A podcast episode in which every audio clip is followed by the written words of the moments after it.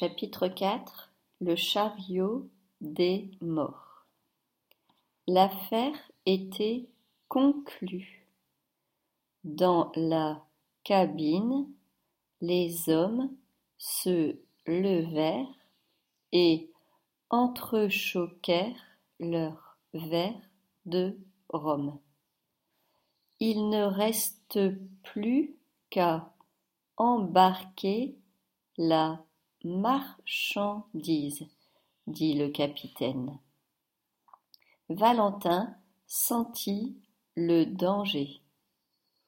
Il courut à l'échelle de corde, sauta dans le voilier de Loitier, puis il se glissa dans sa barque et se roula en boule tout au fond. Il était temps. Tout de suite après, Loitier et ses hommes sautaient à leur tour dans le voilier. Du haut du Grand Saint-Pierre, le capitaine et ses matelots firent descendre trois grosses malles maintenues par des cordages. Quelle horreur se dit Valentin. Ce sont les malles de la mort.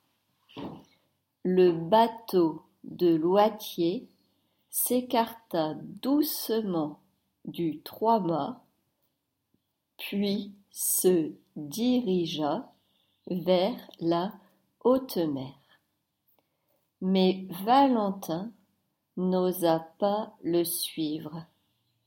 La brise avait chassé les nuages et, à la lueur de la lune, Loitier pouvait facilement repérer sa barque il était plus prudent d'attendre.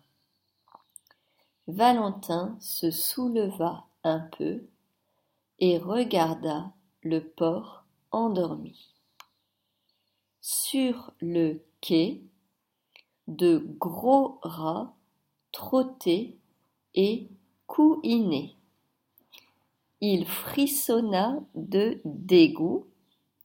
Tout à coup, il entendit un bruit sourd, comme un roulement de tambour.